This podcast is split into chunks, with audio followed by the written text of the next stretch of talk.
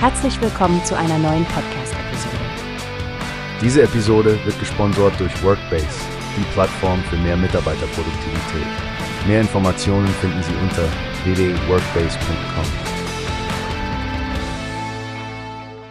Guten Morgen, liebe Hörerinnen und Hörer, willkommen zu einem neuen Podcast von Newspace.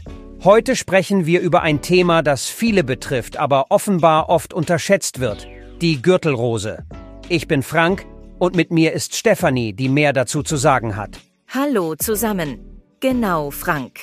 Eine kürzlich durchgeführte Umfrage von GSK hat gezeigt, dass erstaunliche 86 Prozent der Befragten über 50 ihr Risiko an Gürtelrose zu erkranken unterschätzen.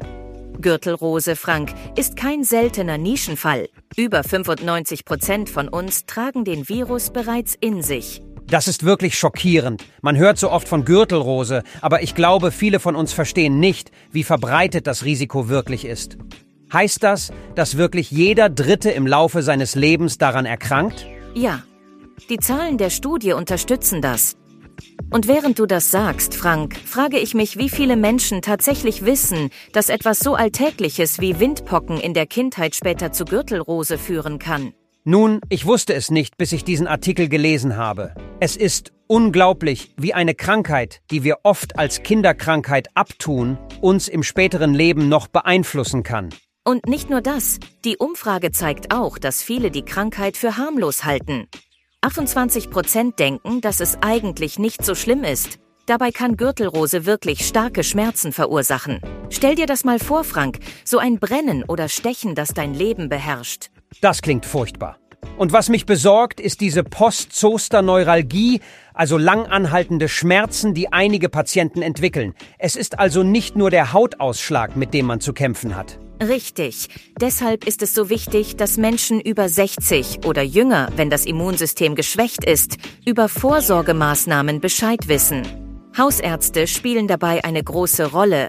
Aber Frank, es scheint, als müsstest du aktiv nachfragen und dich informieren. Das sollte nicht so sein, oder?